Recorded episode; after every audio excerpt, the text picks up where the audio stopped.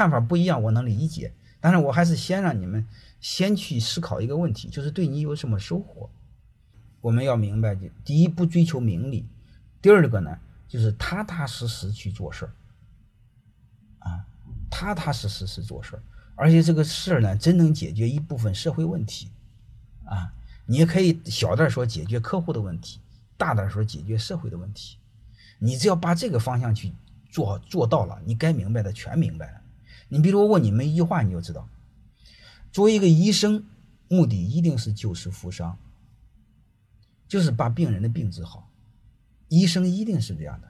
医生你会发现，他挣钱是第二位，看病是第一位。医院也是一样，挣钱是第二位，看病是第一位。如果你们去日本看过病的话，在国外很多医院看过病，你会发现都是先看病后付钱，没钱再说。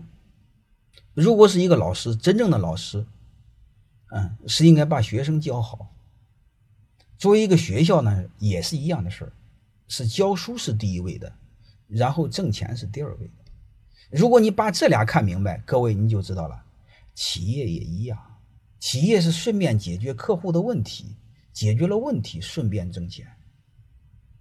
你就搞明白一个事儿，做企业和那个是一个逻辑，先解决人家的问题，顺便挣钱。各位，你只要把这个事搞明白，你就搞明白了做企业最底层的逻辑。